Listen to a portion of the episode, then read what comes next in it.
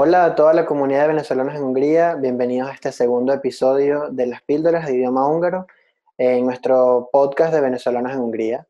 Eh, bueno, bienvenida Alice nuevamente. Eh, muchísimas gracias en nombre de toda la comunidad por ese primer episodio. Y mm, pues nada, me acuerdo de ese episodio que comentaste que el idioma húngaro es un idioma aglutinante. Y me quedó la duda, me quedó una duda como que, pero ¿cómo se representa? ¿Cómo puedo, cómo puedo entender? ¿Cómo, ¿Cómo puedo ver el idioma de esa manera? ¿Qué es un idioma aglutinante? ¿Y cómo podrías escribir el idioma húngaro de esa manera, como aglutinante? Perfecto. Bueno, yo también te saludo con mucho cariño, Juan Carlos. Y bueno, continuamos entonces. Em, aglutinar en español, ¿qué significa? Significa juntar, ¿verdad? De alguna forma eh, recolectar. Eh, lo que está disperso, vamos a juntarlo.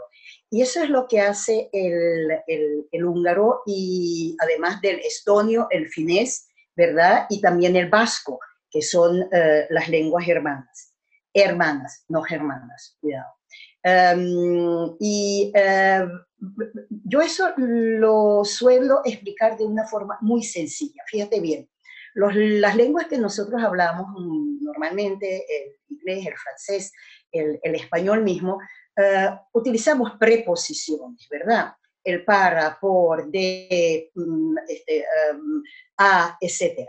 Eh, el húngaro, en vez de las preposiciones, utiliza sufijos. Es decir, que en vez de poner una palabrita de estas cortas delante de un sustantivo, por ejemplo, se lo, se lo pega, ¿ok? Y va pegando sufijos, hasta un total de tres o cuatro a veces. Vamos a ver, te lo voy a tratar de ejemplificar, ¿ok? Tenemos un nombre común, Janos, Juan, ¿ok? Janos es Juan. Uh, significa Juanito hasta aquí está bien. Hasta podríamos decir que aquí el español aglutina, ¿verdad? Cosa que no puede hacer el inglés. En inglés tiene que ser little John, ¿verdad? No puede ponerle un ito, ita, o un illo, illa, que son las terminaciones del diminutivo. Entonces, hasta aquí está bien y esto nos ayuda ya a entender lo que es la aglutinación. Le hemos pegado, ¿verdad? A Juan Ito, Juanito. Y con eso tenemos el diminutivo. Lo mismo hace Janos, Janoska. Lo que pasa es que el húngaro ahora continúa aglutinando, cosa que no hace ya el español, sino que empieza a utilizar preposiciones.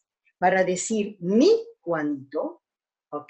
Que es un uh, adjetivo posesivo, mi Juanito, ese mi se lo va a poner a la palabra que hasta ahora hemos formado, Janoska, ¿ok? Y simplemente una M. Bonita coincidencia que es mi y es una M. Así Janoshka se convierte en Janoshkam.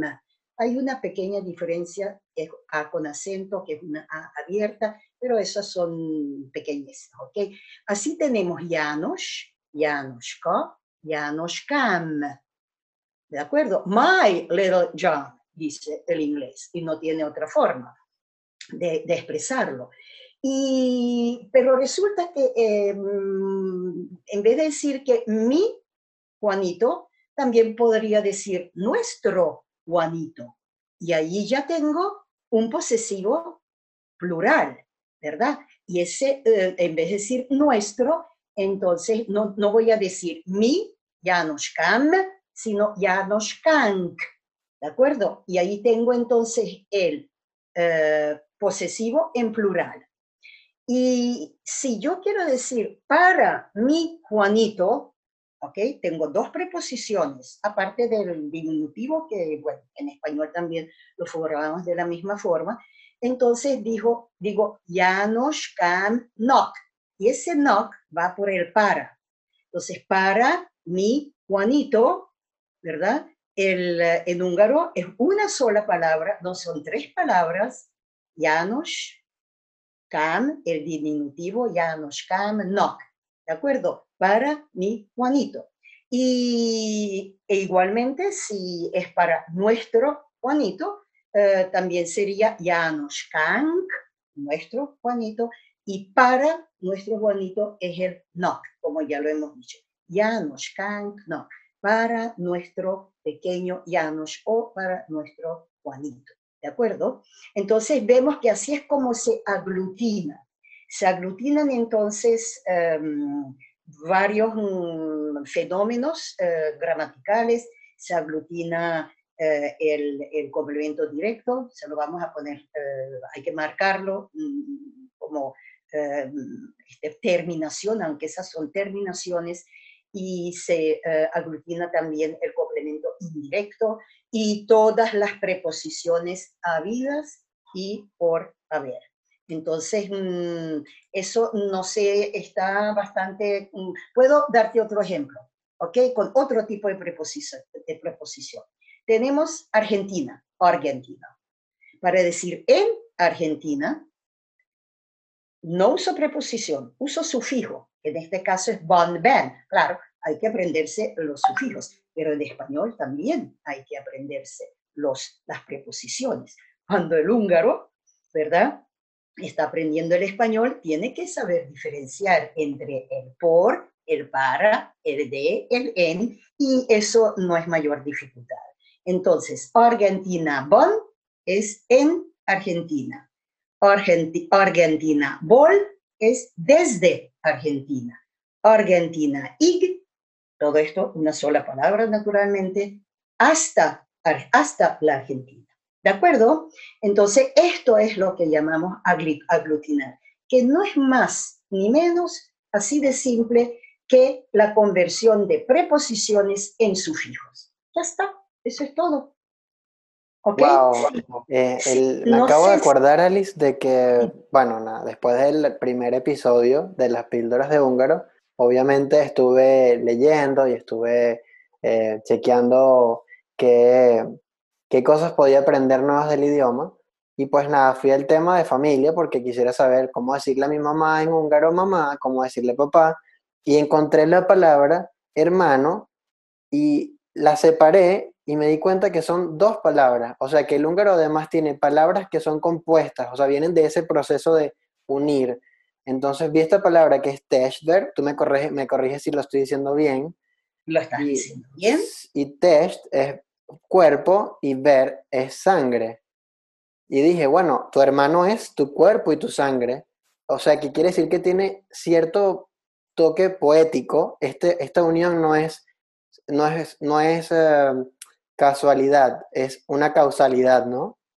Exactamente. En, em, yo quería dedicarle toda una píldora eh, a la formación de palabras en húngaro, porque efectivamente, como tú dices, este, hay muchas palabras compuestas, pero lo ancestral, del, eh, lo antiguo del idioma se mm, manifiesta también en la formación de las palabras. Fíjate, eh, como has dicho, hermano, test, ver, cuerpo y sangre, eres mi el cuerpo de mi sangre, o sea, compartimos eso, ¿verdad?